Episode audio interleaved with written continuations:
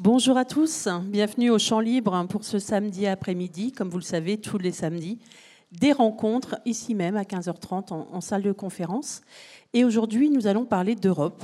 Alors c'est une rencontre qui s'inscrit dans une certaine actualité, puisque vous avez sans doute euh, entendu les dernières nouvelles et puis cette crise entre la France et l'Italie, deux pays fondateurs de l'Europe. C'est aussi une période où on parle beaucoup de Brexit. Donc on, en revient toujours à cette construction européenne. Et puis des élections européennes qui sont prévues le 26 mai prochain. Et donc qui posent euh, d'ores et déjà pas mal de, questions sur l'avenir euh, de cette institution. Alors c'est à la fois une rencontre qui s'inscrit donc dans cette actualité, euh, mais aussi dans celle d'un ouvrage donc avec notre invité Bernard Brunto, auteur de Combattre l'Europe. Alors, on n'a pas mis le sous-titre, je vais vous le dire, de Lénine à Marine Le Pen. Donc, c'est un ouvrage qui s'inscrit dans le temps long, euh, puisque les résistances à l'idée d'Union européenne a, été euh, inscrite dans, dans, une histoire qui s'est poursuivie tout au long du XXe siècle, avec des formes très très différentes. Vous allez voir ça. Donc, je vais leur laisser rapidement la parole. Donc, comme d'habitude, une rencontre en deux temps avec euh, une séance euh, de questions euh, animée par Arnaud Vasmer. Et puis ensuite, vous aurez la parole. Et vous pouvez retrouver Bernard Brunto à l'issue de cette rencontre auprès de la librairie Le Fayère qui nous accompagne aujourd'hui. Je vous souhaite une bonne rencontre. Merci Karine. Bien, bonjour et donc bien ravi de vous retrouver ici pour euh, cette rencontre après notre précédent week-end euh, qui était très littéraire. Nous allons nous intéresser donc à l'actualité euh, et à l'histoire en même temps avec vous, Bernard Brunto. Vous êtes historien des idées, professeur de sciences politiques à l'université Rennes 1 et auteur du livre dont Karine a mentionné le titre et le sous-titre Combattre l'Europe. Il est paru au CNRS édition, ce livre, il vient donc raconter notre actualité, celle d'une forte opposition à l'Europe qui se constate euh, dans des élections euh, européennes ou euh, parmi tous les sujets que Karine a, évoqués, et vous montrer comment cette hostilité, elle s'inscrit dans une histoire longue, puisque certains, moi ça fait une surprise à la lecture de votre livre, certains des sujets qui paraissent d'actualité sont d'actualité, mais c'était les mêmes au temps de Lénine, c'était les mêmes au milieu du XXe siècle, on, on verra pourquoi cette cette euh, permanence, vous euh, montrez euh, aussi les différents acteurs et puis les différents temps. Hein. On s'intéressera évidemment tout à l'heure à la rupture qui s'est opérée à partir de 1992 et le traité de Maastricht qui a renouvelé ou non le projet européen et renouvelé ou non les oppositions.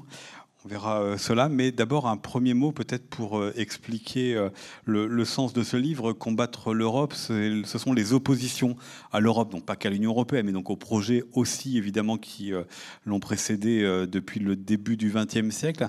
Qu'est-ce que vous vous appelez les, opposants à l'Europe, les combattants à l'Europe, puisqu'on le voit aujourd'hui, il peut y avoir des critiques très féroces, mais pas forcément l'envie de sortir de l'Europe. Et peut-être avez-vous en tête cette image de la fin du mois d'août en Italie. Euh, Matteo Salvini, donc le, leader, euh, ministre de l'Intérieur et leader euh, du parti extrême droite La Ligue, recevait le Premier ministre de Hongrie, Viktor Orban.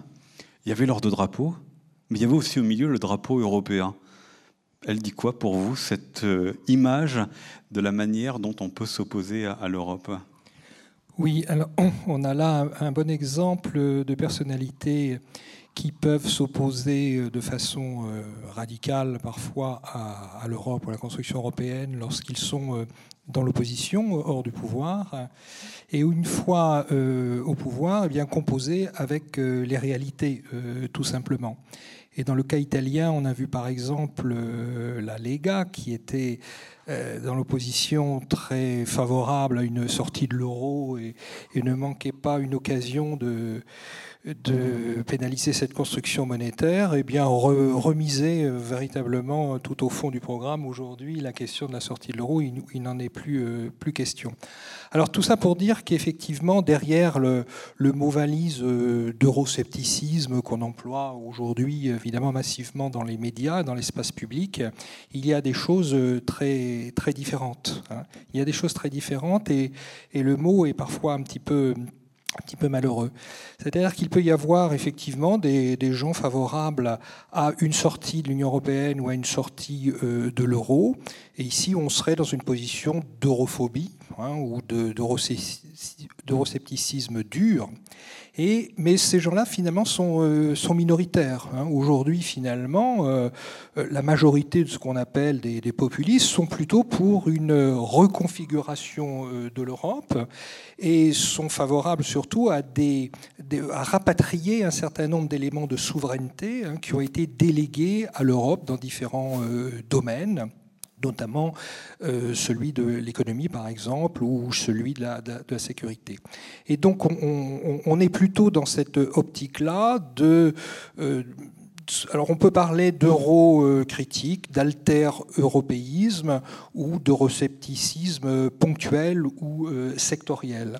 Donc il ne faut pas effectivement mélanger toutes ces, toutes ces catégories. par ailleurs, il y a des oppositions sur la nature même de, l'Union européenne, de l'organisation euh, européenne. Et puis à côté, vous avez des critiques d'un aspect particulier de l'Union européenne, soit une politique commune en particulier, soit un dispositif institutionnel, mais pas le principe même de l'unité européenne.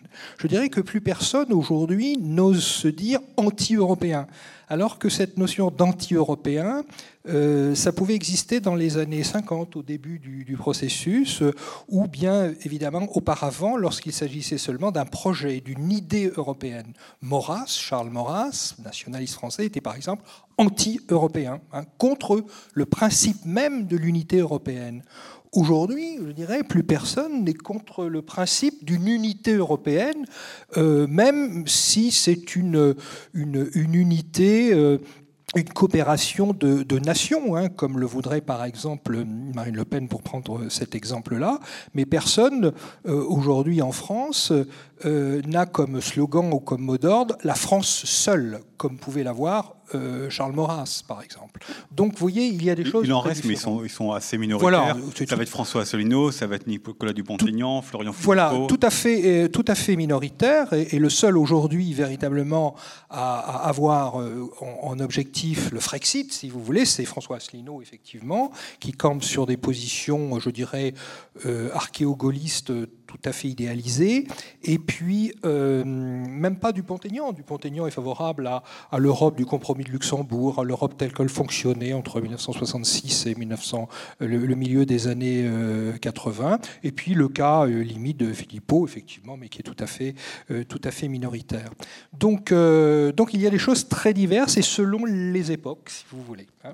Oui, parce que c'est ça qui est étonnant, c'est que dans votre livre, les plus europhiles, les plus européens de ces dernières années, ont pu être par le passé euh, les plus grands opposants à l'Europe, suivant la manière dont elle se construisait. On peut penser aux syndicats, on peut penser à des partis de gauche, on peut penser à des partis de droite.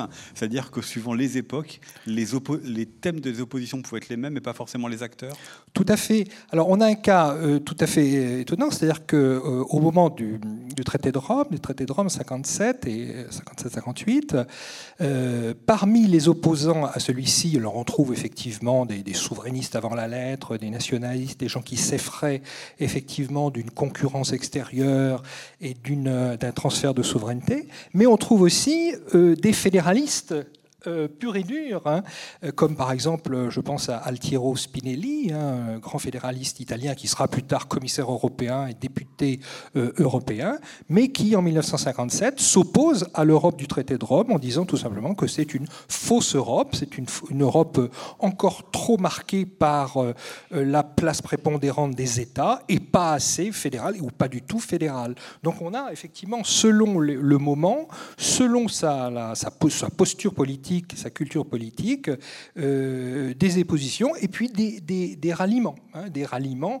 Pensons par exemple aux socialistes français qui, dans les années 50, étaient parmi les plus pro-européens. Pensons à, à, Guy Mollet notamment, mais auparavant à Léon Blum avant sa mort, hein, très pro-européen. Et puis, au moment où le Parti socialiste euh, se rénove, se transforme et bâtit son alliance avec le Parti communiste dans le cadre de l'Union de la gauche euh, dans les années 70, eh bien, va au contraire euh, se situer sur une position très eurosceptique. Hein. Si vous relisez aujourd'hui des textes du PS des années 70, c'est un refus de l'Europe euh, du capital, de l'Europe euh, des marchands, de l'Europe de la finance. Et comment après, à partir de 1983, on va voir le, Parti socialiste revenir vers une position pro-européenne. Donc en fonction du contexte, en fonction de l'objectif de la stratégie, l'opposition à l'Europe ou le ralliement à l'Europe, ça peut être une ressource politique pour se euh, remettre en jeu dans le système politique euh, national. Alors bien sûr, il y a des idéalistes hein, euh, dans ces, groupes-là, mais il y a aussi, c'est une affaire aussi de stratégie. On pourrait penser aussi aux chassés croisés entre travaillistes et conservateurs au Royaume-Uni, où les uns et les autres ont été alternativement très eurosceptiques ou très pro-européens. On peut penser aussi au SPD allemand, aux socialistes allemands, aux sociodémocrates allemands, relativement hostiles dans les années 50 euh, à la construction européenne, puis ensuite se ralliant et devenant euh, très favorable à une Europe à condition qu'elle soit un peu plus euh, sociale. Donc vous voyez, il faut prendre en compte ces contextes, bien sûr. Hein. Alors certains sont par contre, ont toujours été sur une ligne assez, assez nette. Dans les exemples que vous venez de citer, euh, Jacques Chirac, le 6 décembre 78, à l'hôpital Cochin, lançant son fameux appel, vous le situez exactement dans cette logique de la, stratégie quand il appelle, euh, quand il dit, euh, quand il dénonce plus exactement une Europe fédérale qui ne manquerait pas d'être dominée par les intérêts américains. C'est juste au moment où il commence à s'opposer à, à, Valérie Giscard d'Estaing. C'est de la pure stratégie? Alors, c'est un texte, c'est vrai, qui mériterait d'être relu aujourd'hui, parce que c'est l'un des plus offensifs, les plus radicaux contre euh, la communauté euh, européenne. Jacques Chirac, qui, euh, quelques années plus tard, va approuver l'acte unique et demandera à ses troupes de voter oui à Maastricht en 1992.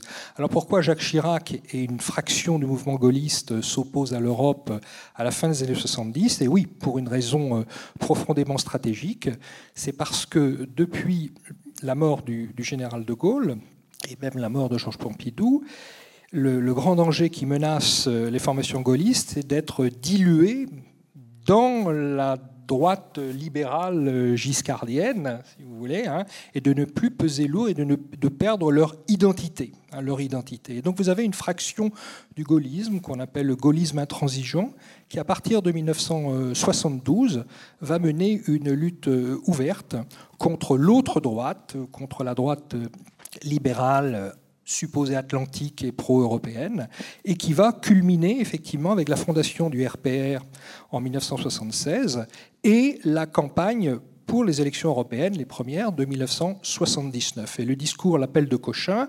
est, euh, est, un élément de cette euh, stratégie qui va culminer donc au printemps 1979. Alors c'est un moment où Jacques Chirac est un petit peu euh, dominé, si vous voulez, et encadré, je dirais, politiquement, intellectuellement par une fraction très dure de ce gaullisme intransigeant, l'occurrence Marie-France Garot et Pierre Juillet, qui optent pour cette ligne, effectivement, hyper souverainiste, hein, rapatriement d'éléments de souveraineté euh, à l'Europe, euh, continuer euh, toutes les formes d'opposition à la Commission européenne. Alors, les, héritiers de ce gaullisme intransigeant le trouveraient effectivement dans euh, l'Union populaire républicaine de François Asselineau euh, aujourd'hui, et puis effectivement du Pont-Aignan, hein, du qui est un petit peu l'héritier de cette, de, cette fraction-là. Mais ce qu'on a constaté à partir des années 80, c'est l'européanisation euh, de la formation gaulliste, et on verra en 92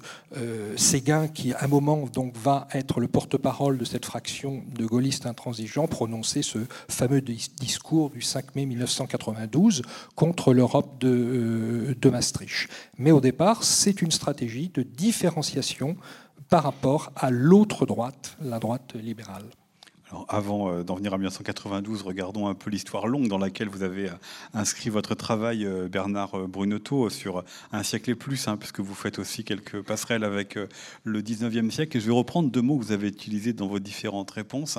D'un côté, le capitalisme, de l'autre côté, le souverainisme, qui sont aujourd'hui deux des principaux arguments des opposants à, l'Europe. Dans le souverainisme, il y a évidemment les questions d'identité, les questions de protection qui sont, et de culture qui sont incluses dedans dans le capitalisme, on peut aussi euh, y euh, associer l'idée euh, d'impérialisme. Ces deux idées-là, elles remontent à quand? Pour s'opposer à l'Europe Alors effectivement, ce sont deux arguments forts, et, je crois que vous tous ici en avez été sensibles à certains discours. C'est d'un côté dire l'Europe, c'est l'Europe des marchands, l'Europe des affaires, l'Europe de la finance euh, mondialisée. Hein. Et l'autre accusation, évidemment, c'est euh, l'Union européenne détruit les nations et nous... Euh, est en train de détruire nos identités euh, fortes, nos identités culturelles, nos identités nationales. Alors effectivement, ce sont les, deux matrices idéologiques euh, de départ puisqu'elles euh, apparaissent assez tôt, disons autour de 1900, hein, pour, pour simplifier les choses, c'est-à-dire à un moment où l'idée européenne, hein, l'idée d'unité européenne, politique et aussi économique, apparaît hein, dans les idéologies.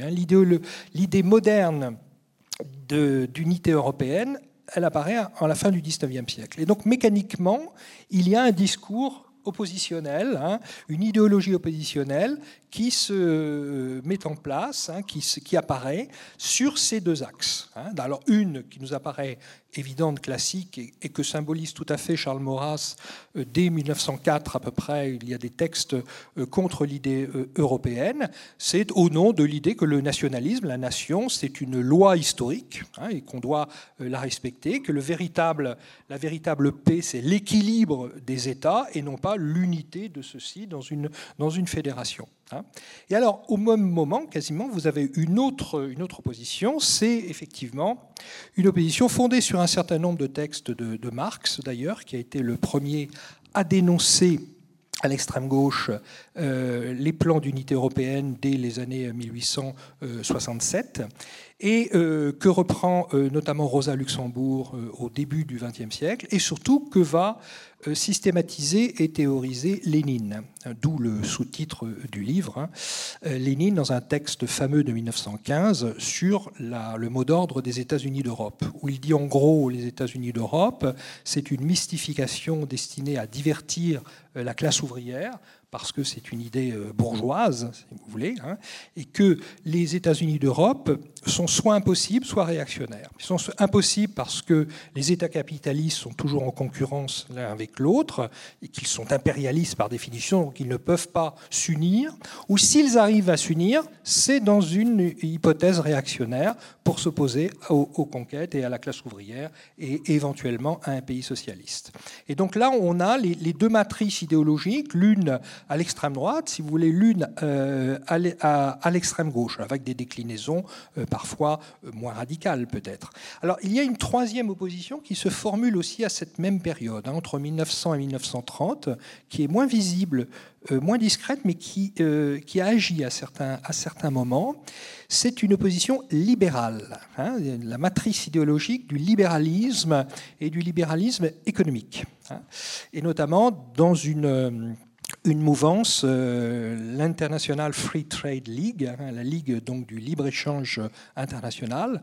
En gros, ces libéraux, sont des chefs d'entreprise, mais aussi des journalistes économiques euh, ou des théoriciens d'économie, des économistes libéraux, qui disent qu'une unité européenne, ça ferait un marché préférentiel, protégé, qui va rompre l'unité du marché mondial. Hein, le marché ne peut être que mondial et au nom des lois du libre-échange euh, du 19e siècle, hein, eh l'idée européenne est dangereuse finalement parce qu'elle va pénaliser les échanges.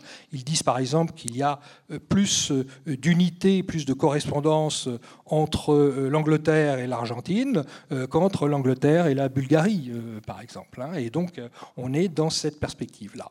Alors c'est intéressant de voir par exemple comme quelqu'un comme Margaret Thatcher, à la fin de son, mandat, à la fin des années 1980, va unir dans sa critique de l'Union européenne, hein, qui est une sorte d'euroscepticisme à l'intérieur de l'Europe, hein, euh, va critiquer l'Union européenne, notamment euh, la Commission européenne qui à l'époque est dirigée par, euh, par Jacques Delors, hein, avec des projets d'intégration, notamment monétaire, qui peuvent apparaître fédéralistes à certains. Mais Margaret Thatcher s'oppose à, à l'Union européenne euh, à la fin des années 80 à partir de ce double registre souverainiste nationaliste. Hein, L'Europe fédérale risque de brimer notre souveraineté parlementaire, l'identité culturelle de la Grande-Bretagne. Et deuxièmement, l'Union européenne avec euh, son marché protégé, ses politiques communautaires interventionnistes, eh bien, euh, est tout à fait à l'opposé euh, du, libéralisme et de la globalisation libérale. Donc vous voyez, ce sont les trois matrices idéologiques qui se sont forgées très tôt hein,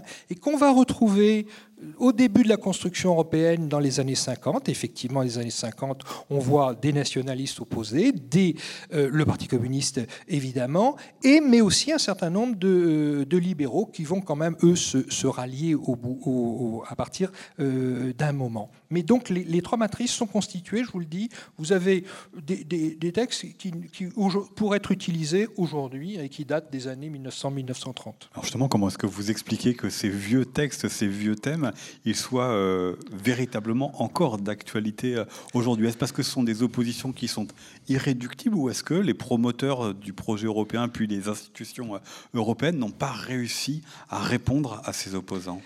C'est la, la, nature même du projet européen qui est un projet profondément déstabilisateur. Hein. il faut bien voir, et c'est en même temps l'une des, des chances de l'idée européenne, l'une de ses originalités, sur le plan des idées politiques, et en même temps, elle est amenée à susciter effectivement ce type d'opposition.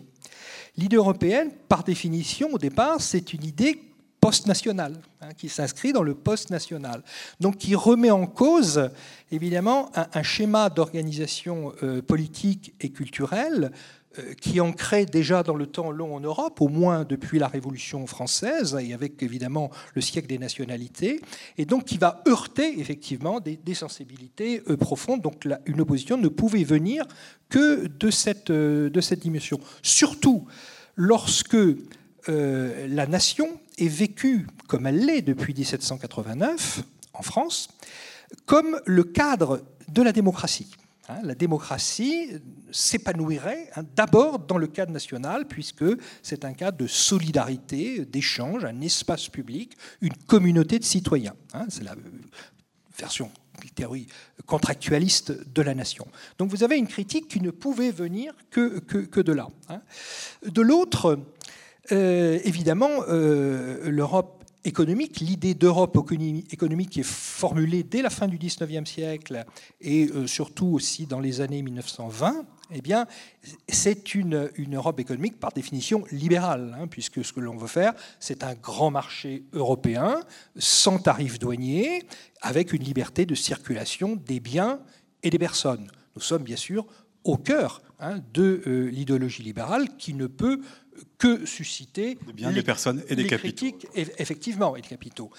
Par ailleurs, cette conception de l'Europe euh, de l'Europe économique va être euh, rénovée d'une certaine façon après la, Seconde Guerre mondiale dans le cadre de, justement d'un libéralisme rénové, ce que l'on appelle souvent le néolibéralisme, ou que les Allemands appellent l'ordolibéralisme, qui, qui n'est pas le libéralisme classique, qui est, une, qui est l'idée que le marché n'est pas un état naturel, que c'est à l'État ou à une autorité politique euh, d'encadrer et de euh, garder, de contrôler les, les, règles de la bonne concurrence. Hein. Et donc l'Europe, un peu sous l'influence allemande des années 50-60, va être configurée par cet ordolibéralisme qui est très déstabilisateur aussi, puisque c'est la liberté de circulation, le marché, et en même temps avec des règles, avec des règles, des institutions qui pénalise euh, la mauvaise concurrence, qui pénalise euh, l'interventionnisme, la planification, etc. Donc on a effectivement, par la nature même de, ces, ces, des concepts fondateurs de l'Europe, le post-national ou le néolibéralisme, euh, vous suscitez évidemment des adversaires à cette mesure. Par ailleurs, une dernière chose, c'est que l'Europe aussi s'est construite dans l'idéal euh, d'une troisième force ou d'une troisième voie. Hein, euh, à partir des années 50 notamment, euh, parce que l'Europe était portée d'abord par la démocratie chrétienne, puis ensuite par les socialistes et les sociodémocrates qui s'étaient ralliés à la construction européenne. Et ces gens s'inscrivaient, ont inscrivé leur projet dans une perspective justement de troisième voie, de troisième force, par anticommunisme, à, ce moment-là, et aussi avec une volonté de se différencier euh, du modèle euh, américain. Hein. Et donc on avait cette idée effectivement d'une Europe troisième force qui par définition eh rejette ou provoque ses ennemis euh, de part et d'autre, si vous voulez, aux extrêmes ou, sur les, les marges du système.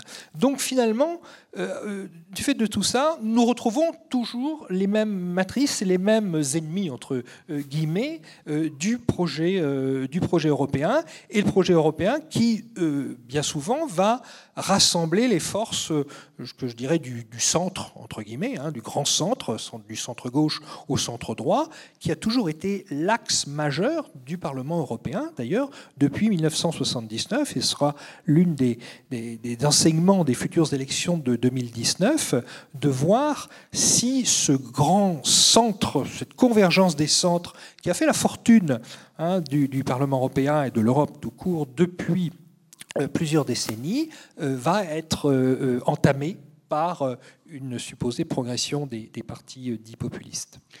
Vous avez parlé d'opposants, vous avez parlé euh, d'ennemis euh, de l'Union européenne. Est-ce qu'il y a eu aussi des concurrents parmi les opposants? On peut peut-être euh, imaginer que l'URSS a été un projet concurrent à l'Union européenne.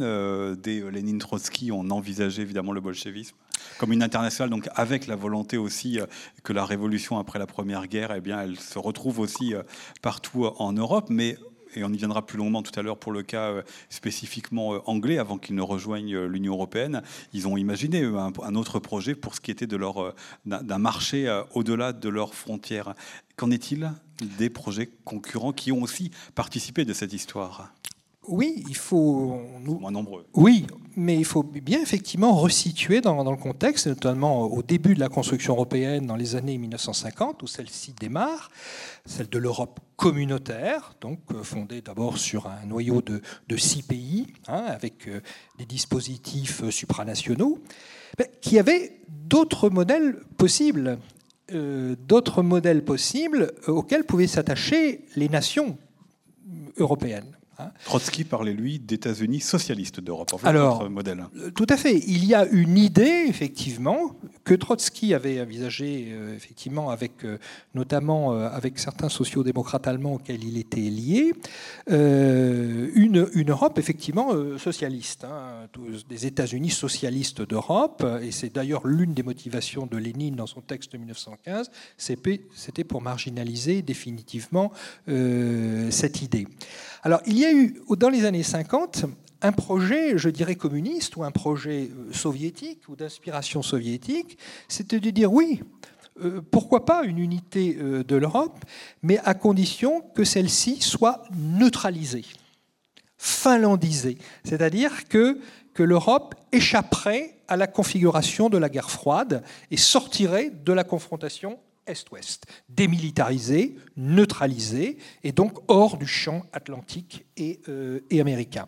Et dans ce contexte-là, il y a une note très claire des soviétiques de 1954, hein, de fin 1954, qui laisse ouverte cette possibilité au sein de laquelle euh, l'unité allemande aurait pu se faire aurait pu se faire déjà sous, cette, sous.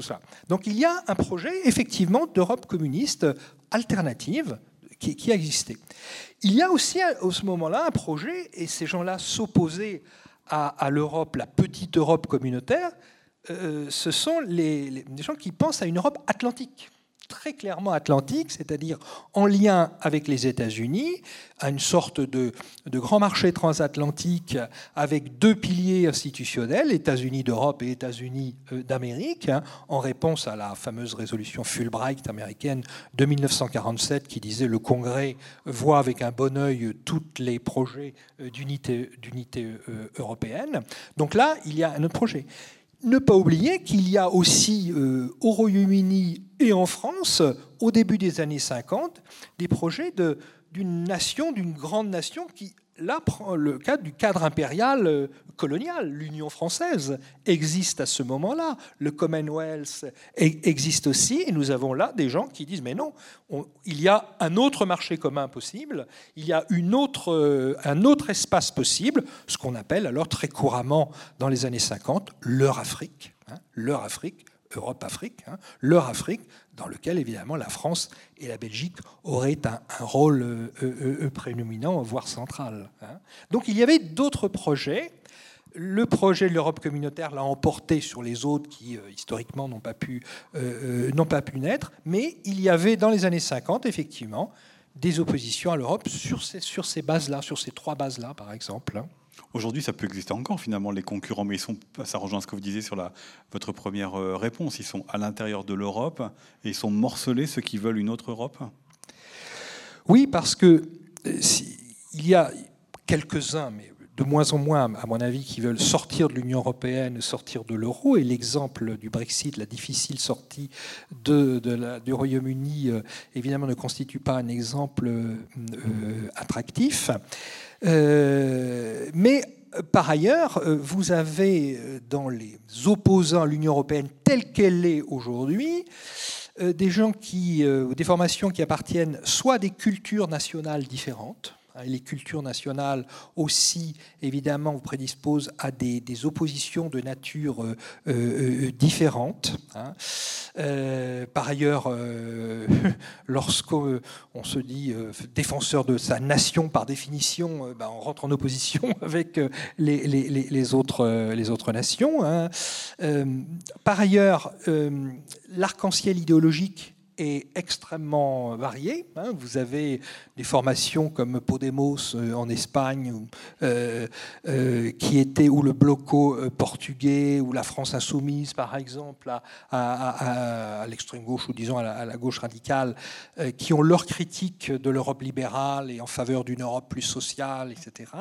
Et puis vous avez évidemment des formations, je dirais, souverainistes nationales, qui, elles, insiste beaucoup sur les questions d'identité, sur la question euh, migratoire, euh, sur la question de, euh, l'État, hein, comme évidemment les Polonais ou comme évidemment le Rassemblement national ou comme la, la Lega par exemple.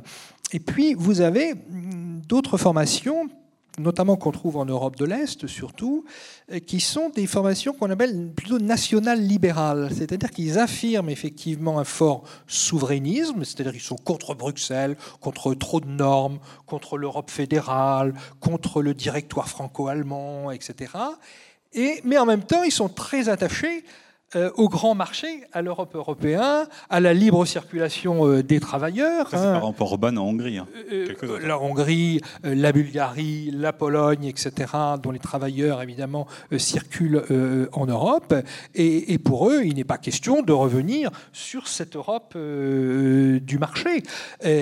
par ailleurs, euh, le, Fidesz hongrois euh, est tout à fait euh, favorable à l'Europe de la libre entreprise et il critique la bureaucratie, au contraire. Alors qu'on voit le Rassemblement national en France à un moment, eh bien, tonner contre, au contraire, la.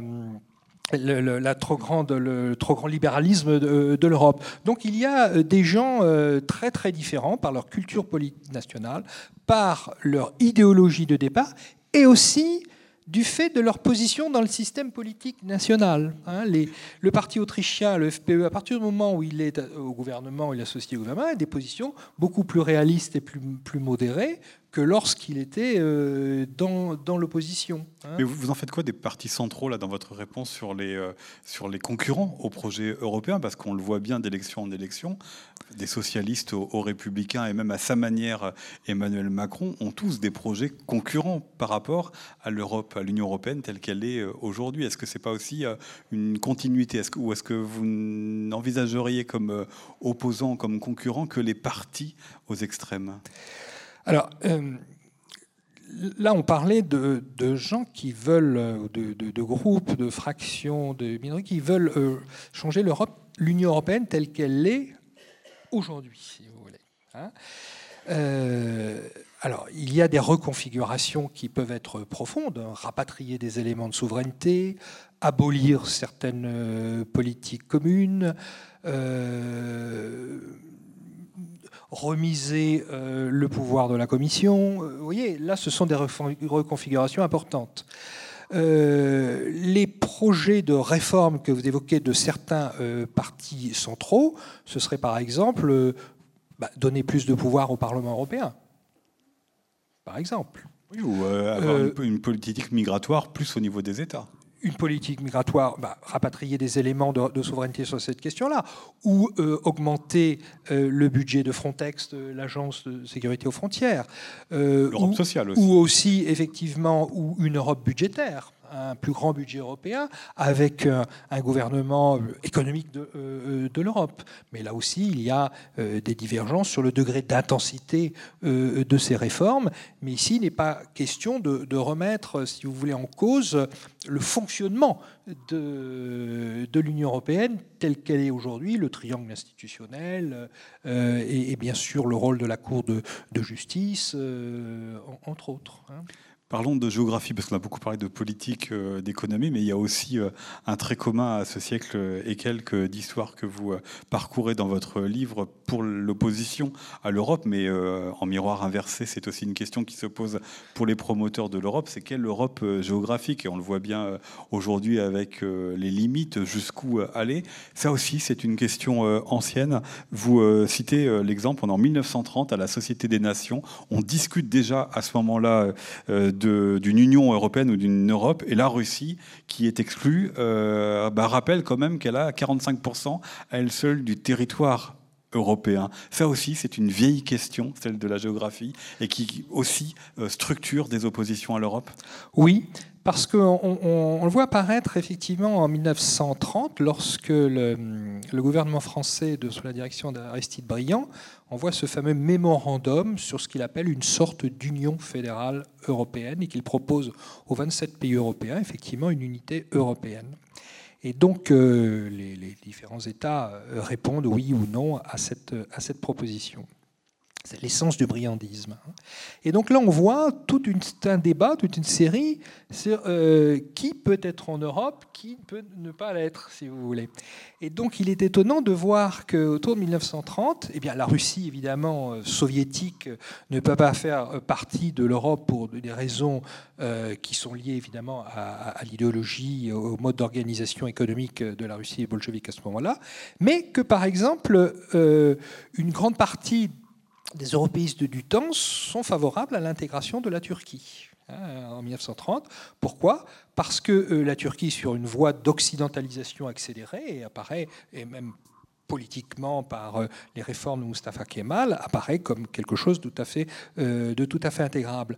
Par contre, un pays apparaît pour certains peu européen à ce moment-là, et entre autres pour Koudenov-Kalergi, qui est l'un des grands promoteurs aussi de l'idée européenne de ce moment-là, c'est le Royaume-Uni.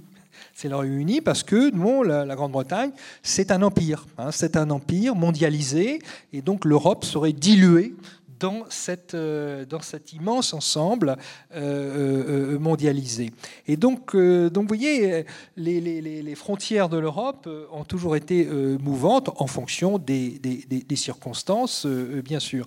Mais le, le, texte fondateur de la construction européenne, la fameuse déclaration Schuman du 9 mai 1950, que nous, date anniversaire de l'Europe, vous le savez, euh, si vous relisez ce, euh, ce texte, bon, on parle d'un noyau dur franco-allemand auquel peuvent se joindre euh, tous ceux qui en ont la, volonté. Tous ceux qui partagent les valeurs, c'est pour ça que le Maroc a postulé dans les années 80. En 87, effectivement, le Maroc s'est dit ben, si la Turquie candidate, pourquoi pas, le, pourquoi pas moi, si vous voulez.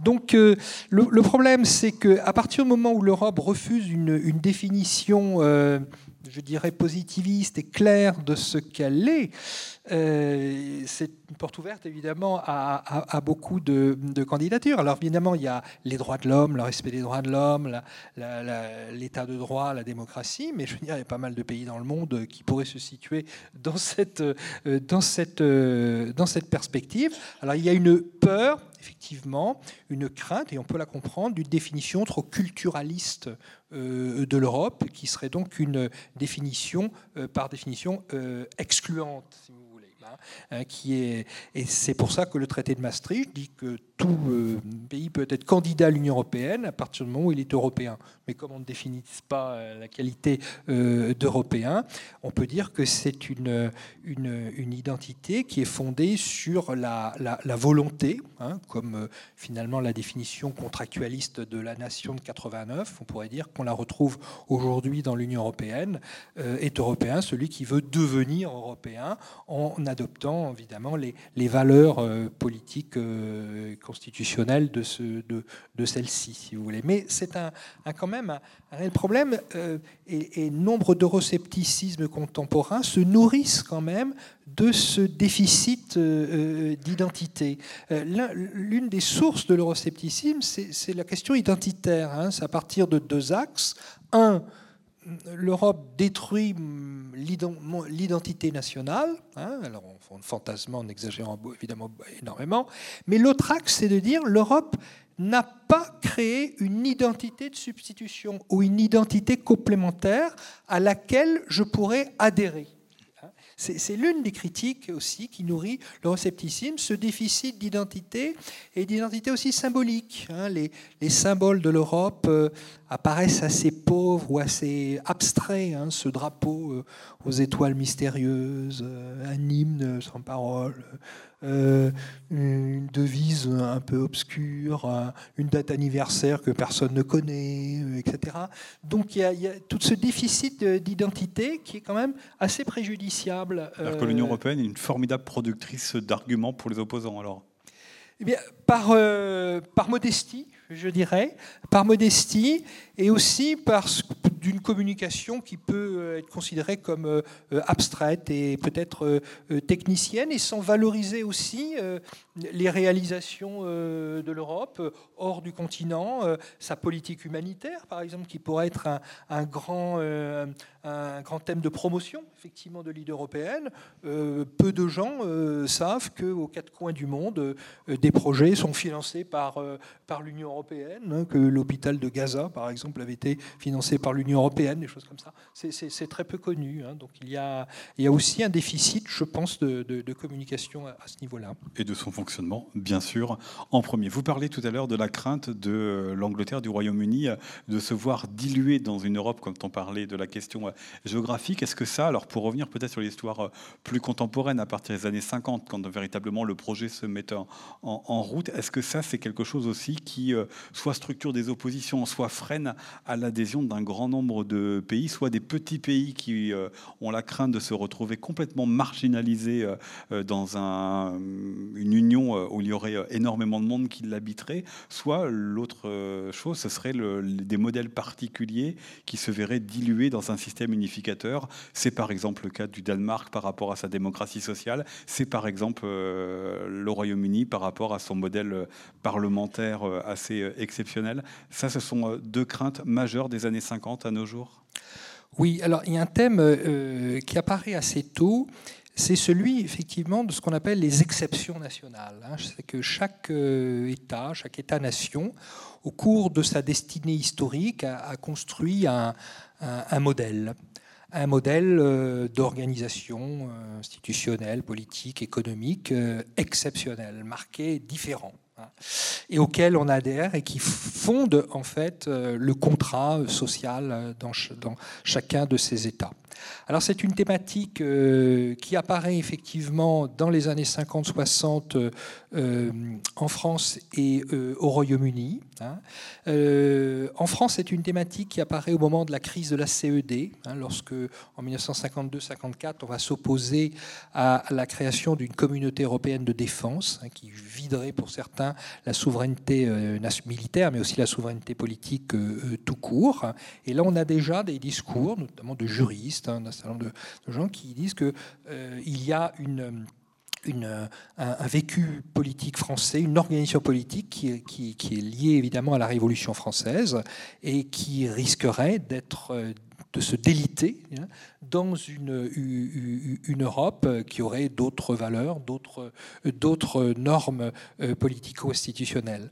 Alors on va retrouver cela encore dans un, en 1957, si je reste sur l'exemple français, dans un grand discours de Pierre Manès France à l'Assemblée nationale en janvier 1957, qui lui met l'accent sur le danger que ferait peser le marché commun sur une autre forme de l'exception française, c'est l'État-providence créé au lendemain de la guerre, à la, à la libération, les grandes conquêtes sociales issus du programme du Conseil national de la, de la résistance. Hein.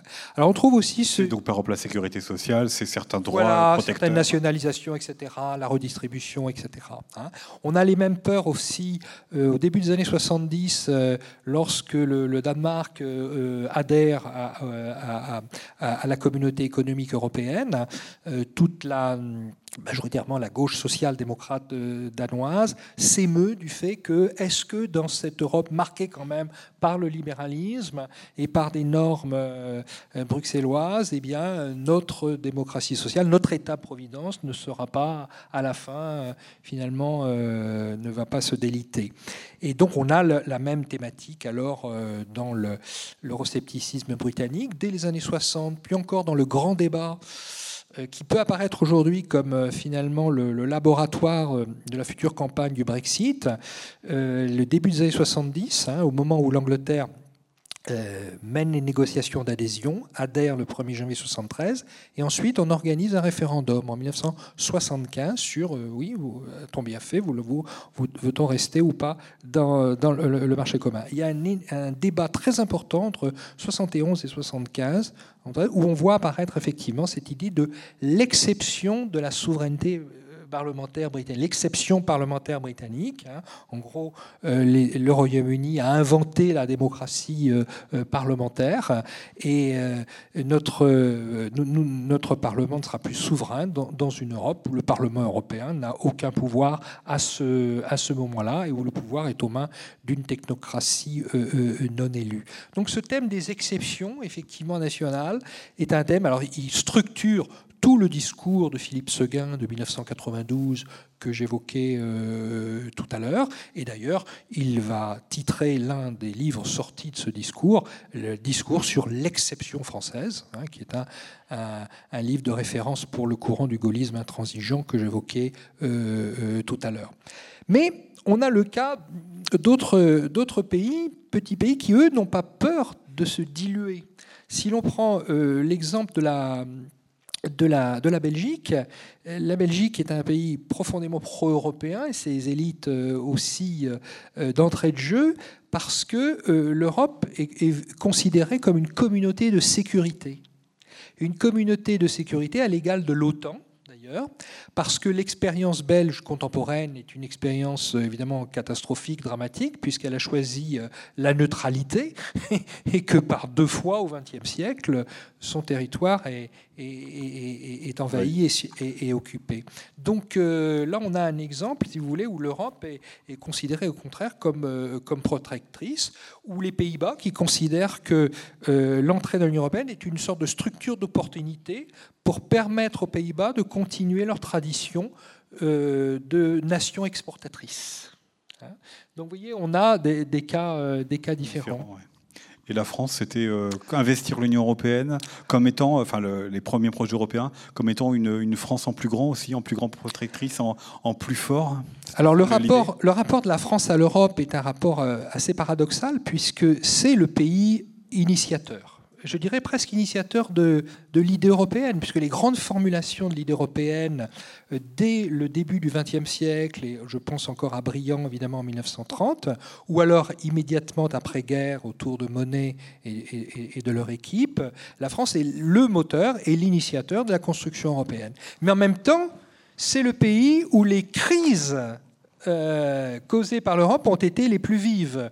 Euh, la crise de la CED en 54, euh, les oppositions au marché commun qu'on a oublié en 57, 56, 57, la crise de 65 voulue par De Gaulle contre la Commission européenne, les oppositions au Parlement européen en 79 92, 2005, vous connaissez, vous connaissez évidemment l'histoire. Donc la France est l'un des laboratoires, je dirais, de l'euroscepticisme, mais en même temps le laboratoire de l'idée européenne. Vous me direz, euh, l'un ne va pas sans l'autre. Hein, il y a un, Alors, la France, le projet européen des élites euh, françaises, il est clair, c'est un projet instrumentale. Hein. Euh, L'Europe doit, la construction européenne, surtout d'après-guerre, doit contribuer, doit permettre à la France de revenir dans le jeu des grandes, grandes puissances. Hein. Dans une Europe à 6, par définition, euh, qui sera dominée par la France. Euh, ça ne pouvait être que comme ça, évidemment, l'Allemagne n'ayant pas les prétentions à le faire à ce moment-là. Donc l'Europe sera instrumentalisée pour permettre à la France de redevenir une grande puissance économique, commerciale, mais aussi en matière de politique euh, étrangère. C'était évidemment le projet de De Gaulle après, mais c'était déjà le projet de, Schuman. On a les, les, les, textes privés ou la correspondance de Schuman ou ses notes euh, personnelles, ses notes confidentielles, c'est ça il faut faire l'Europe sans défaire la France, et pour que l'Europe serve effectivement à développer, moderniser le, le pays. Donc il y a une conception instrumentale euh, de l'Europe euh, qui n'est pas toujours une conception euh, idéaliste, si vous voulez. Hein. Je vais être provocateur. Est-ce qu'on peut dire que la France l'a rêvé, l'Allemagne l'a réalisé Alors, L'Allemagne a eu une conception instrumentale de l'Europe aussi, de la construction européenne. C'était en rentrant dans cette organisation, euh, l'Allemagne opérait un chemin de rédemption. C'était revenir dans la culture politique occidentale, quitter ce qu'on appelle en Allemagne le Sonderweg, hein, c'est-à-dire la, voie particulière qui conduisait du nationalisme romantique du 19e jusqu'au nazisme, quitter cette voie politique particulière pour euh, se banaliser, si vous voulez, dans la culture politique occidentale, et par l'intermédiaire de la construction européenne, échapper à des mesures quand même qui étaient très concrètes et qui étaient prévues, c'est-à-dire l'internationalisation de la Ruhr, et donc une perte de souveraineté pour l'Allemagne. Donc par la construction européenne, la CECA, la Communauté du charbon et de l'acier, l'Allemagne gardait quand même la Ruhr, si vous voulez, la main sur la Ruhr et récupérer la Sarre. Donc c'était aussi, euh, je rentre dans l'Europe pour la rédemption et en même temps pour retrouver ma souveraineté euh, pleine et entière progressivement. Et une armée allemande aussi, vous voyez. Vous voyez. Et donc, euh, mais en étant modeste, en ne, mettant pas en pleine visibilité les idées qu'elle avait sur l'Europe et sur son organisation. C'est ce qu'on appelait la diplomatie de la retenue. Hein. Alors cette diplomatie de la retenue, c'est-à-dire on, on, se contente de l'Europe économique et puis on ne dit pas trop de choses sur le reste, on laisse à la France l'Europe politique. Après la réunification, avec la nouvelle légitimité allemande, le passé nazi qui devient un passé quand même de plus en plus lointain, l'Allemagne a d'autres ambitions et a d'autres idées peut-être sur ce que peut être euh, l'Europe. Et on en a une démonstration effectivement depuis les années 90. Euh, hein. C'est-à-dire qu'elle vraiment elle modèle pour vous euh, l'Union européenne et donc crée aussi ses propres oppositions, ses propres hostilités à ce modèle? Alors, un modèle qui est le modèle ordolibéral, effectivement, hein, qu'il faut, qu'il faut durcir, une conception euh, monétariste aussi de la politique économique euh, euh, européenne, conception mercantiliste aussi de son, de son économie, une conception faiblement solidaire, finalement parce que il faut satisfaire un électorat allemand vieillissant et, si vous voulez, attaché à son patrimoine. Et les Grecs l'ont expérimenté. Les, Grecs l'ont expérimenté. une conception de, de l'Europe où, l'Allemagne se réserve en quelque sorte une sorte de, de contrôle et d'influence euh, dans l'Europe centrale et orientale, hein, où elle retrouve finalement un vieux tropisme, où elle retrouve une vieille tradition euh, qui remonterait euh, même à la fin du 19e siècle. Hein, voilà. Donc il y a une conception, une idée allemande de l'Europe, avec aussi une idée qui pourrait pourrait peut-être donner plus de pouvoir au Parlement européen qui conforme à sa tradition euh, euh, politique. Donc, une, je dirais que c'est aussi le jeu. Chaque nation ou chaque État euh, projette sur l'Europe sa tradition politique et institutionnelle et voudrait modeler l'Europe à, son image. à son image, si vous voulez. La France a, toujours rêvé de faire de l'Europe une puissance, puissance diplomatique, voire puissance euh, militaire, parce que elle s'imaginait toujours comme grande puissance. Et c'était une, une projection, une conception qui n'est pas partagée du tout. Projection ou euh, compensation après la perte de l'Empire colonial Compensation et en même temps prolongement. Hein, il y, y, a les deux aspects qui, qui jouent, mais qui une conception qui n'était pas, pas du tout partagée euh, par, le, par les autres. L'Europe puissance, ça ne veut rien dire pour un, pour un Suédois ou, ou, même pour un Allemand, évidemment. Donc, euh, donc effectivement, il y a ça. Alors, le, par ailleurs, dans le cas de l'Allemagne, la construction européenne est vraiment stratégique. Comme je l'ai dit, ça permet à l'Allemagne de, de démontrer sa démocratisation, si vous voulez, et son insertion dans la culture politique euh, occidentale démocratique. Et donc, le soutien à la construction européenne est inscrit dans la constitution euh, allemande depuis de, 1949. Donc la critique de l'Europe euh, est a longtemps été plus difficile en Allemagne parce que c'était, sous-entendu, critiquer ce qu'était devenu l'Allemagne, c'est-à-dire l'Allemagne fédérale, critiquer la démocratisation, critiquer son ancrage à l'Ouest, etc. Donc euh, c'était très marginal pendant longtemps. Euh, progressivement, depuis la réunification, comme je l'ai dit, hum, eh bien, l'Europe en crise a suscité, même en Allemagne, un certain nombre de réserves qui sont allées euh, progressivement et notamment qui se sont focalisées par souverainisme euh, sur l'euro, dans la mesure où euh, l'euro déposséder l'Allemagne de, son marque. Et donc la, première forme organisée d'euroscepticisme euh, en Allemagne, et ça c'est la fin d'une exception allemande, hein, l'exception allemande qui empêchait en quelque sorte la critique de l'Europe, c'est la naissance à partir de 2010 de, euh, l'AFD, de Alternative für Deutschland, qui est d'abord un parti anti-euro, hein, et qui progressivement va euh, devenir plus populiste en, annexant les thématiques identitaires ou les thématiques euh, euh, migratoires, mais avec le succès que l'on sait, les 92 députés élus euh, lors des dernières élections législatives.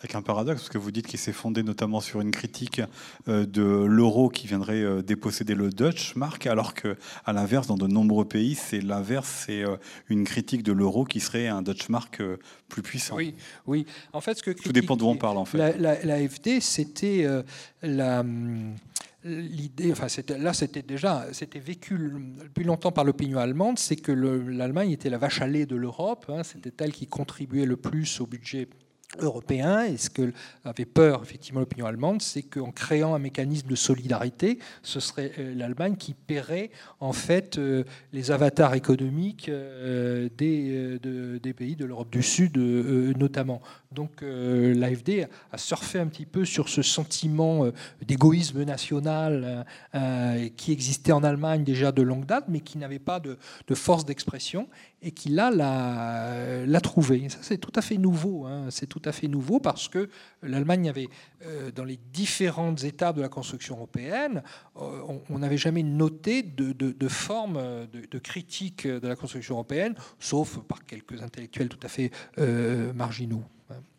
Une petite question pour revenir sur l'Angleterre, parce que vous avez finalement évoqué ce que deux des principaux États comme la France et l'Allemagne projetaient dans leur idée de l'Union européenne. L'Angleterre est projetée quoi dans l'Union euh, européenne pour qu'elle en sorte, euh, je ne vais pas dire aussi facilement, mais pour qu'elle arrive à, s'en passer, hein, à imaginer s'en passer? Alors le Royaume-Uni a toujours eu une approche pragmatique, hein, pragmatique euh, de l'Europe et donc tout à fait instrumentale.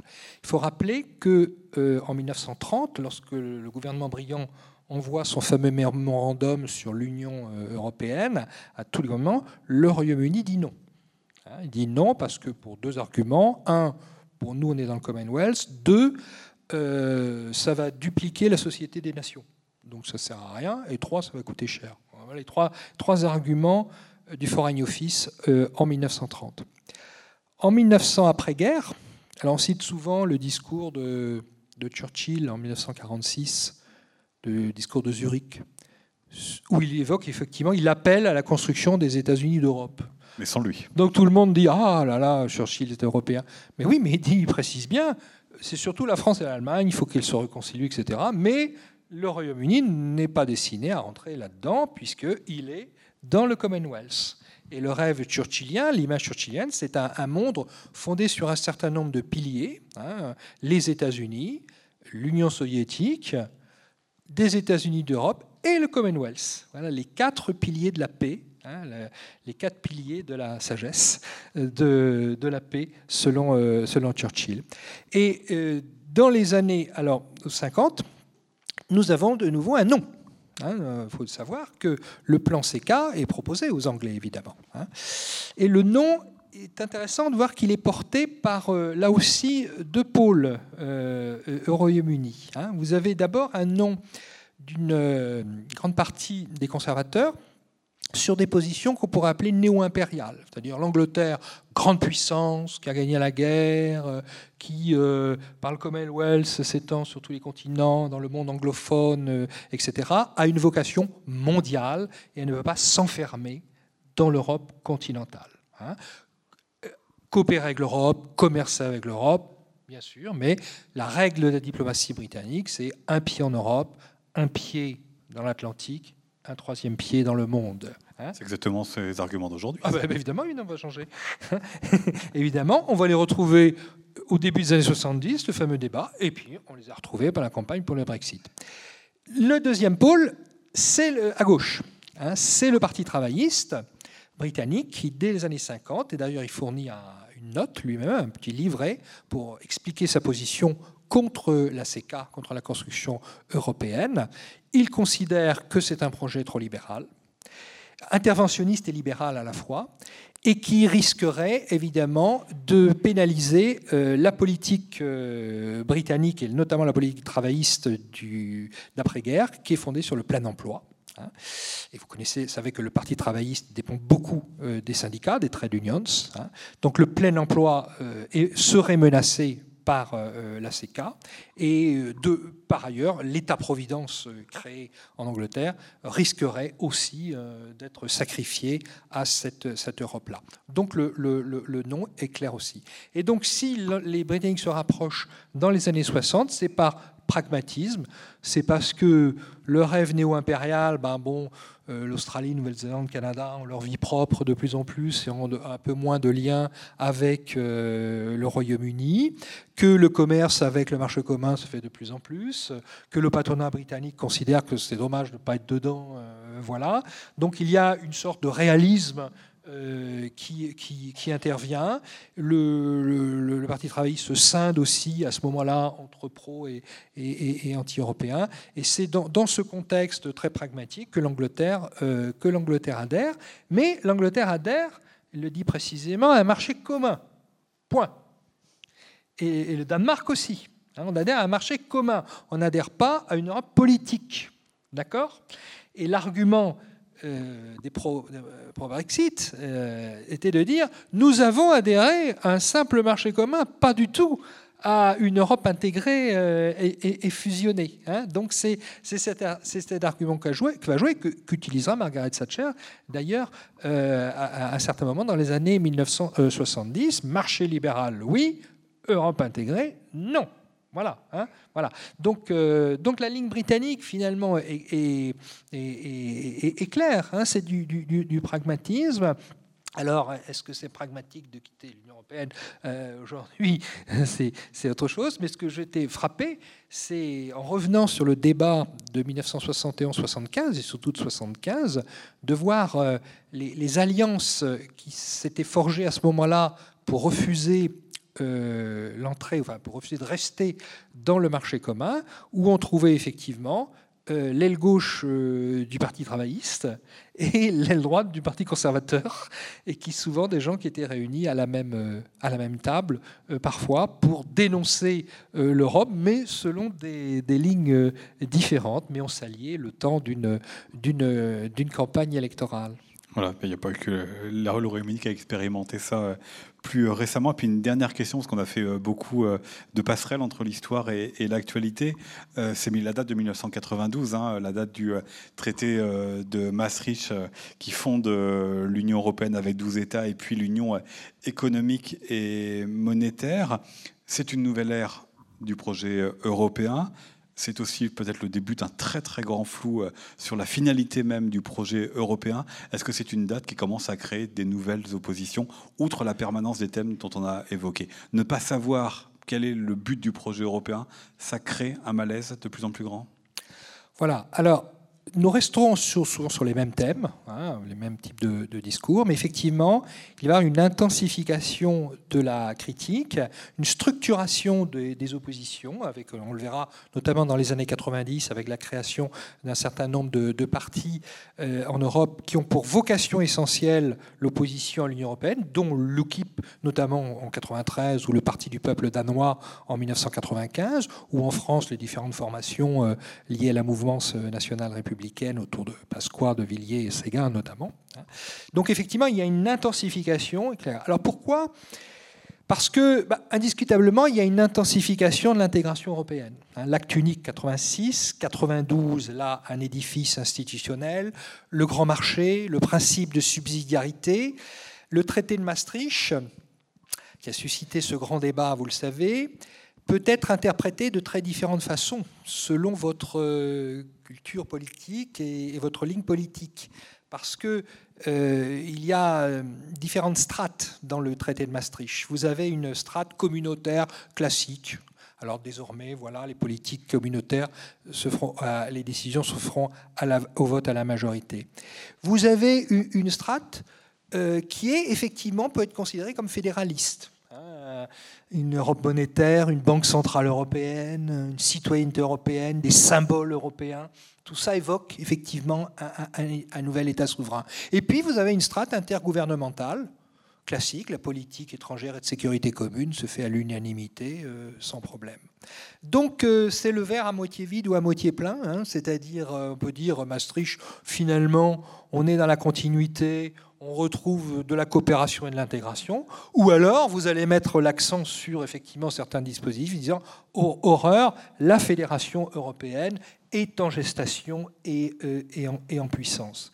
Alors c'est vrai qu'avec le développement de l'Europe euh, communautaire, l'extension des, euh, des, politiques communes, etc., l'Europe s'installe quand même beaucoup plus dans la vie quotidienne des, des, populations. Euh, l'acte unique de 86, qu'entérine bien sûr Maastricht, euh, achève le parti commun, le, marché commun. Le marché commun, jusque-là, il était euh, inachevé. C'était d'abord la libre circulation des biens et des personnes, beaucoup moins celui des services et des capitaux. Et l'Europe de Maastricht, c'est la libre circulation et la libre concurrence des services et or, les services, services publics par exemple, nous touchons là aux exceptions nationales, aux destins nationaux, à la façon dont les États se sont construits. Pensons à la France, effectivement, et ses services, euh, et ses services publics, l'idéologie des services publics. Donc à partir de là, l'Europe bah, descend euh, dans la vie quotidienne euh, des populations, et donc le thème peut être, de l'opposition peut être beaucoup plus, encore plus porteur qu'en 57 euh, ou qu'en 70 ou qu'en 54, si vous voulez. Donc là, il y, a, cet aspect. Une deuxième chose, c'est qu'à partir des années 90, euh, l'intensification de la construction européenne se fait dans le cadre de la globalisation, de la mondialisation libérale, entre guillemets. Et pour un certain nombre d'opposants à l'Union européenne, l'Union européenne est conçue comme un cheval de Troie de cette globalisation. Pourquoi? Ils n'ont pas toujours, ils disent parfois des choses justes. Euh, L'Europe, selon eux, se situe sur les trois versants de la mondialisation. Premièrement, évidemment, l'Europe est libérale, néolibérale, on l'a dit ordolibérale. On est dans le cadre, effectivement, de la globalisation libérale, du libre-échange ouvert. Deuxièmement, la globalisation, c'est pas seulement économique, c'est aussi euh, politique c'est le, triomphe du multilatéralisme. Et euh, effectivement, l'Europe, avec son principe de subsidiarité, euh, euh, son édifice institutionnel, semble retirer de la souveraineté aux États. Troisièmement, la globalisation, elle est culturelle. Et l'Europe semble pour certains être ouverte euh, au flux migratoire euh, du monde et la menace effectivement d'une transformation culturelle de l'Europe, d'une insécurité culturelle qui serait générée par une Union européenne trop laxiste par rapport aux flux migratoires euh, étrangers. Donc tout ça joue pour tonifier, si vous voulez, cette opposition. Et troisième élément, tout cela apparaît à un moment où l'Europe a perdu sa légitimité ou ses légitimités. Euh, je vous rappelle ici que l'Europe a vécu sur, euh, depuis le début des années 50 sur trois légitimités qui faisaient que l'Europe était, euh, populaire finalement. Premièrement, c'était la paix. L'Europe apporte la paix et réconcilie des adversaires anciennement opposés. Alors ça, ça marche dans les années 50, les années 60. Puis au fur et à mesure que l'histoire avance, bah, la paix, les guerres en Europe, euh, pour certains jeunes, euh, c'est aussi ancien que la guerre de Cent Ans, je veux dire. Hein. on n'imagine plus une guerre franco-allemande hein, ou des guerres euh, italo-autrichiennes, etc. Donc une légitimité, la paix. Deuxième légitimité, la peur. Construction européenne, faut-il le rappeler, s'est construite dans les années 50 aussi par rapport au défi du communisme et de l'Europe soviétisée. Et donc c'est la peur qui permet aux Européens de coopérer. On a un discours très célèbre de Paul-Henri Spaak, euh, Premier ministre belge très, pro-européen aux Nations Unies, qui répond euh, aux délégués soviétiques, quand, celui-ci lui demande Mais c'est quoi votre politique? Il dit Notre politique, c'est la peur. C'est fondée sur la peur. De vous, évidemment. Donc l'Europe, alors, après 89, la chute du mur de Berlin, on peur, euh, terminé. La troisième légitimité de l'Europe, c'était le progrès, la croissance, le progrès économique, l'élévation du niveau de vie et donc la redistribution. Et c'est pour ça que j'avais amené cette petite affiche. Petite affiche de promotion du marché commun. C'est une affiche italienne. Une affiche italienne qui est euh, titré, où l'on voit six jeunes femmes euh, pimpantes, euh, aguicheuses, avec leur petit tablier de ménagères attentionnées et qui aux couleurs des différents pays. Et on dit au repas unita per il progresso et per la pace. Une Europe unie pour le progrès et pour la. Et effectivement, l'Europe avait sa légitimité avec effectivement le progrès économique et social apporté par le marché commun dans les années 60, 70, évidemment. Ce sont ces trois. Alors, avec l'Europe euh, des crises à partir d'un moment, et notamment de la crise financière à partir d'un moment, euh, l'Europe perd aussi, semble perdre cette légitimité. Donc, perte de légitimité et pas de légitimité euh, nouvelle. Voilà cette conjonction qui apparaît à partir des années 90 et qui compose le paysage euh, qui peut apparaître, euh, qui peut apparaître euh, pessimiste, évidemment, pour certains. alors on va finir sur un mot de pessimisme. on verra les prochaines élections, ce qu'elles vont donner. Je vous propose de poursuivre avec vos propres questions pour Bernard Brunotto. Ce sujet-là, qui veut poser la première question Monsieur au milieu, on va vous apporter un micro. Alors si vous pouvez relever la main, s'il vous plaît, pour qu'on vous voit bien. Merci.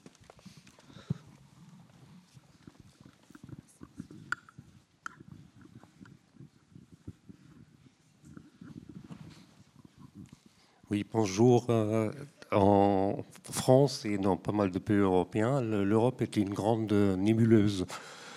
Euh, vous avez parlé d'un déficit de communication Effectivement, en France, on ne sait pas comment ça marche, on n'entend rien. Quand on allume la télé ou la radio, on ne sait pas comment marche l'Europe et on ne sait surtout pas euh, ce qu'elle apporte, même dans le quotidien des, citoyens européens.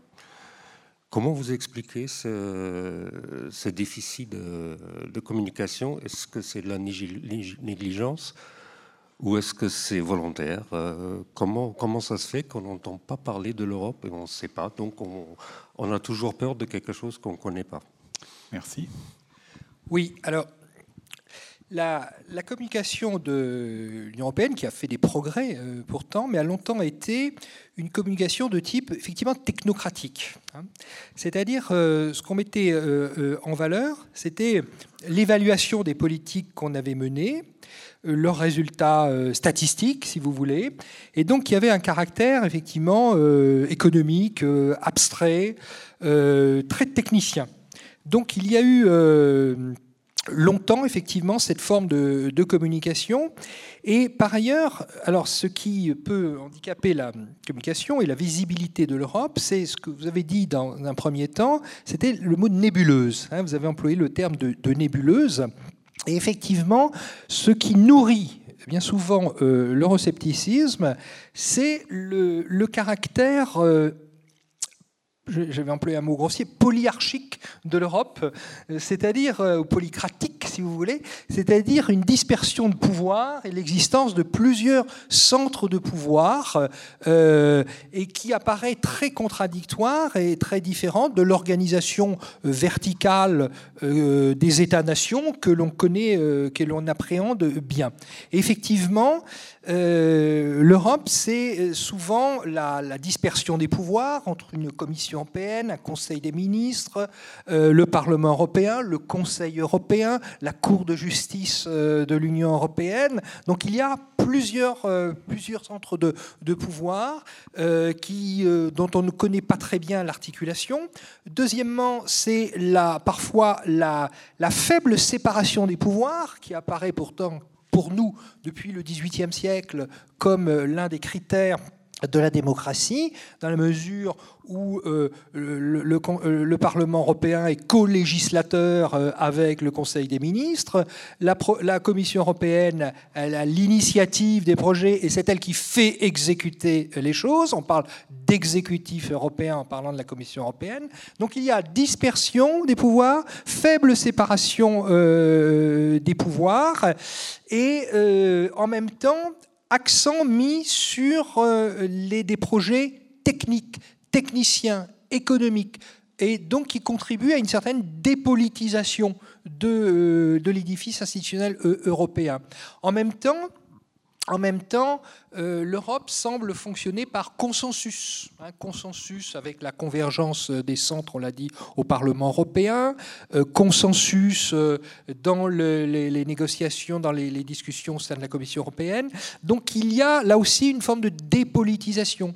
Or, la communication politique, ce à quoi nous sommes habitués dans, les États-nations, c'est une communication sur les clivages une clivage sur les oppositions, euh, sur les programmes des uns euh, et des autres. Dans un ensemble où les pouvoirs sont dispersés, confus pour certains, euh, où les, pouvoirs coexistent, où les pouvoirs considèrent qu'ils font d'abord de la technique et non pas de la politique, eh bien, il, y a effectivement un déficit, déficit important. Et l'une des l'une des, principales accusations portées à l'Union européenne, c'est justement ce déficit de politisation et d'incarnation Hein, d'incarnation. Euh, euh, les députés européens sont, mal connus, évidemment, vu le système électoral. Euh, la, Commission européenne, les, commissaires européens paraissent très, lointains. On a découvert récemment la, tête du commissaire au commerce qui, a, qui, a, pénalisé la fusion Alstom-Siemens, si vous voulez. il y a un déficit d'incarnation. Or, on ne peut communiquer qu'effectivement que sur des, des figures politiques qui sont vivantes, euh, qui ont euh, évidemment euh, un profil particulier. Donc tout, le système politico-institutionnel de l'Europe génère une communication effectivement technicienne. Donc à la question que Monsieur posait dans sa question, savoir si c'était volontaire, voire malin de la part de l'Europe. Non, c'est une stratification qui s'est faite au fur et à mesure, hein, parce que euh, l'Europe c'est un long processus de, plus de 50 ans. Euh, il n'y a pas de, volonté effectivement euh, de cacher, de cacher des choses. non, dans la mesure où l'Europe a organisé des référendums depuis 1992, où, effectivement les, choses peuvent être en pleine visibilité. Hein, hein. À condition de respecter évidemment les. Il n'y a, pas de complot. Il n'y a pas de complot. Il n'y a pas de complot pour. Euh, alors. Oui, on reviendra peut-être sur la question démocratique on, complétera. Tout en haut à gauche. Alors d'abord tout en haut à gauche, puis ensuite on descendra.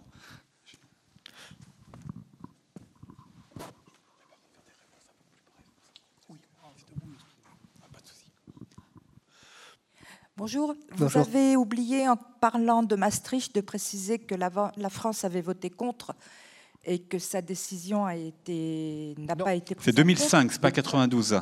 Oui, oui, 2005, oui. Ah oui, pas, c'est pas Maastricht. Pas Maastricht. C'est le, projet de traité de constitution. Voilà, exactement. Mais bon, il se trouve que la réponse des Français n'a pas été prise en compte. Je pense que c'est aussi euh, un élément important dans la défiance qui s'est installée depuis. Tout, à fait. Euh, d'autre part, vous avez les parlé Français tout à et les Pays-Bas. Oui, oui mais entre autres, euh, en ce qui nous concerne, plus précisément, entre, ensuite, en ce qui concerne la libre circulation des biens et des personnes, euh, malheureusement, l'Europe n'a pas pensé à ce moment-là à préserver ses propres frontières. Et en ce qui concerne, entre autres, euh, le refus de fusion entre euh, Siemens et Alstom, elle n'arrive pas non plus, ou ne veut peut-être pas, empêcher l'afflux de produits chinois qui arrivent à bas prix en Europe et qui détruit beaucoup d'emplois dans beaucoup de pays.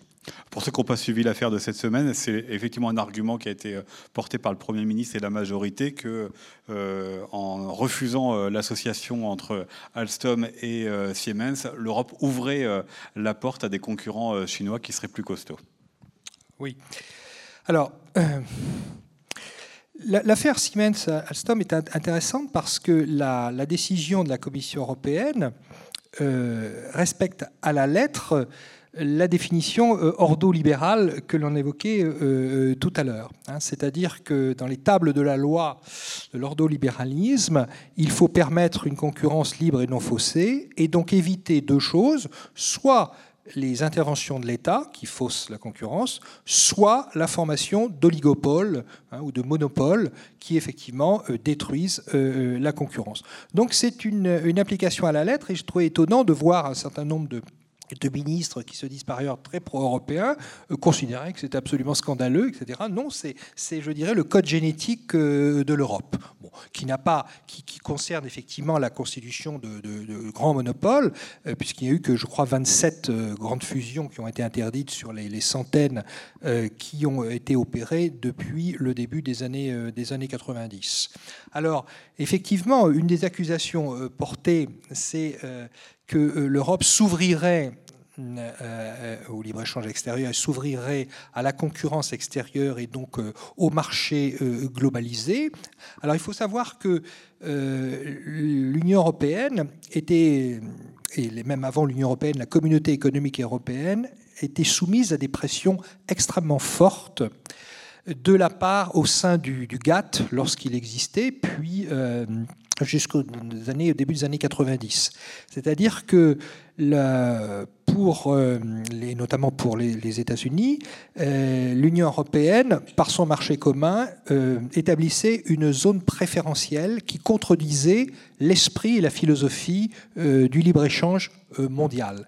Et donc il y a eu d'énormes pressions qui sont menées dès les années 70, puis encore dans les années 90, pour que l'Union européenne abaisse son tarif extérieur commun qui était important hein, au début dans les années 60 et qui a été effectivement progressivement abaissé et qui ouvre effectivement le marché européen. Alors ce n'est pas une décision européenne, c'est une pression. Et les Européens ont voulu contrôler ça en contribuant à la création de l'OMC, de l'Organisation mondiale du commerce, en 1995, en étant plus présent justement et en discutant euh, euh, pied à pied. Et là, on est dans une pression, effectivement, mondiale, internationale. On est dans la guerre économique hein, qui est euh, entamée notamment par les États-Unis, hein, depuis, puis par la Chine, depuis le début des années, des années 90. Hein. c'est, disons que l'Union européenne aménage ce qu'elle peut dans un contexte de pression internationale extrêmement forte depuis, euh, mais j'aime déjà depuis les années 70. La politique agricole commune, hein, qui, était le fleuron de, l'Europe, hein, qui était une,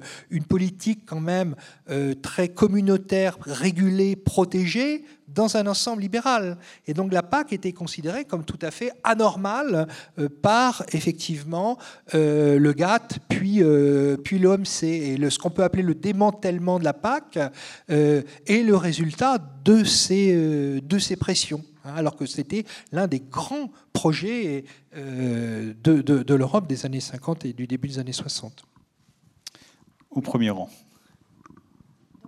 Bonjour. Dans le prolongement de la première question, cette nébuleuse a, dont on a le sentiment les uns et les autres, est-ce que c'est pas ça arrange pas les hommes politiques, c'est-à-dire ces hommes que nous, pour lesquels nous votons, mais qui finalement euh, se déchargent toujours en disant ah ben c'est pas notre faute, c'est Bruxelles. Or ces politiciens, ces, ministres et, chefs d'État, ils participent au Conseil des ministres. Et les grandes lignes de, l'Europe, c'est bien dessiné dans ce Conseil des ministres. On a l'impression qu'on se moque de nous parfois. Vous avez tout à fait, euh, tout à fait raison. L'Europe est. Alors, on a parlé, la meilleure définition qui était donnée de l'Europe, l'Union européenne, par un juriste, un fédéralisme intergouvernemental. C'est-à-dire qu'effectivement, dans un cadre institutionnel qui peut avoir des allures de fédération, les États gardent une place prépondérante, et notamment dans le cadre du Conseil, euh, des ministres. Hein. Et donc, effectivement, euh, les marchandages qui ont lieu au Conseil des ministres, euh, évidemment, sont, liés aux, avantages qu'espèrent les, États nationaux. Et donc, les directives européennes qui ensuite s'inscrivent dans le droit national ont souvent été voulues par euh, les États. Donc incontestablement, euh, vous avez tout à fait raison de le, euh, souligner. Et l'Europe sert de bouc émissaire, si vous voulez, idéologique, pour un certain nombre de qui, c'est une façon de s'exonérer, si vous voulez, des, projets qu'ils ont fait passer. Alors, intéressant, c'est de l'accusation aussi, enfin, la thématique selon laquelle les, élites politiques nationales se débarrasserait sur l'Europe ou refilerait à l'Europe les projets qu'ils n'osent pas mener à bien ou les réformes qu'ils n'osent pas mener à bien euh, dans le cadre euh, national parce que ça susciterait trop d'opposition sociale, etc. Alors ça, c'est quelque chose qui est, un, réel, et deux, qui a suscité effectivement des réflexions. Et là encore, on en parlait tout à l'heure, le fameux discours de, de Mendes France de janvier 1957 est largement axé là-dessus. Hein, il dit, en gros, l'abdication d'une démocratie, c'est eh bien, de refuser de refaire faire les réformes nécessaires et de les, dans le cadre national et de les confier à une autorité supranationale qui va nous les imposer selon d'autres normes. Donc c'est quelque chose qui traverse l'histoire de la, de, la construction, euh, de la construction européenne. Et effectivement, euh, comme je disais tout à l'heure, dans le domaine aussi politique, l'Europe est une structure d'opportunité hein, pour réaliser des choses que l'on ne peut pas réaliser ou que l'on n'ose pas réaliser dans le domaine euh, économique, restructuration, modernisation, euh, etc. Elle a été conçue comme ça. Alors, dans un contexte de croissance comme ça l'était à l'époque du marché commun, ça passait euh, relativement bien. Dans un contexte de récession ou de crise profonde dans le cadre de la globalisation, euh, évidemment, ça, suscite, euh, ça suscite beaucoup de, remous, hein, bien sûr. Mais vous avez tout à fait raison. Une autre question? Monsieur. Monsieur et Madame? Monsieur d'abord. Alors, vu l'heure, je vais vous demander à chaque fois des questions assez brèves et des réponses aussi. Euh, mais est-ce que quand même, quelquefois, on, on, accuse l'Europe, mais et je prends l'exemple, par exemple, de, on a décidé de, taxer euh, euh, les Amazon, je crois. Or, euh, au niveau européen, ça bloque. Hein, il suffit qu'un pays comme l'Irlande n'acceptera jamais. Donc, du coup, on n'arrive pas à des politiques communes, sur des, à des décisions communes dans certains domaines. La concurrence, effectivement, sur les taxes. Oui, j'avoue, je n'ai pas de réponse particulière à, donner. Ce que je voudrais dire, c'est que euh, l'exemple tout à l'heure là de la fusion, il y a déjà eu ce débat dans les années 60. La commissaire européen français, notamment Robert Marjolin, qui était socialiste euh, d'origine, euh, avait les projets de politique industrielle, de grande politique industrielle européenne, qui nécessitaient effectivement des fusions importantes pour acquérir une masse critique. Eh bien, euh, cette stratégie d'Europe industrielle a été battue en brèche à l'époque euh, par euh, la Commission européenne, la fameuse Direction générale 4, et elle n'est pas née à ce moment-là. Les grands projets industriels européens, on cite souvent Airbus, c'est de la coopération intergouvernementale. On est dans de la coopération, on n'est pas dans l'intégration dans la politique. Donc, euh, donc il y a eu une contradiction ici entre effectivement tables de la loi ordolibérale et les nécessités réalistes pour certains d'une stratégie industrielle. Hein. Et effectivement, il y a des politiques euh, communes qui n'ont euh, jamais vu le, le jour à cette idée-là. Et puis, Madame, pour terminer.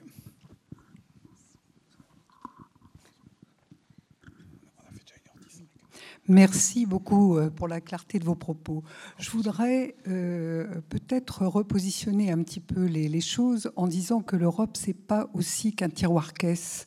On a peu parlé des valeurs de l'Union européenne, des valeurs de l'Europe. Et puis, par curiosité, j'avais envie de savoir pourquoi vous aviez choisi le titre de votre ouvrage Combattre l'Europe.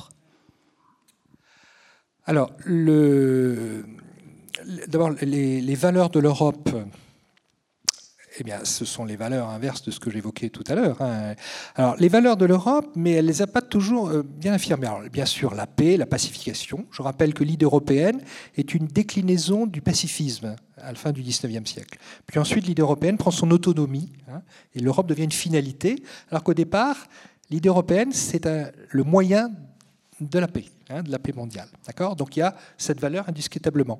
Deuxième valeur qui est importante et qui euh, pourrait renaître aujourd'hui sous l'effet de certaines attaques, et vous allez voir de quoi je parle, c'est, et on l'oublie trop souvent, et c'était évident dans les années 50, c'est l'antitotalitarisme. Hein.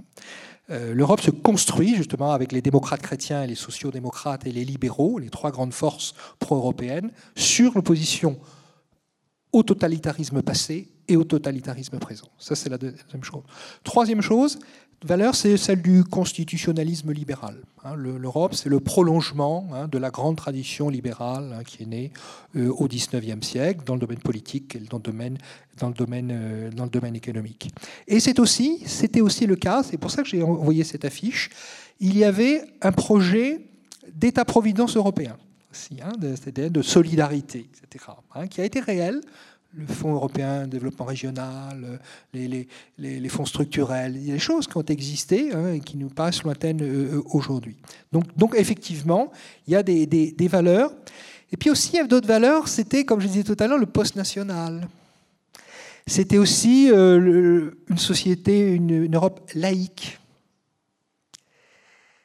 Le post-religieux.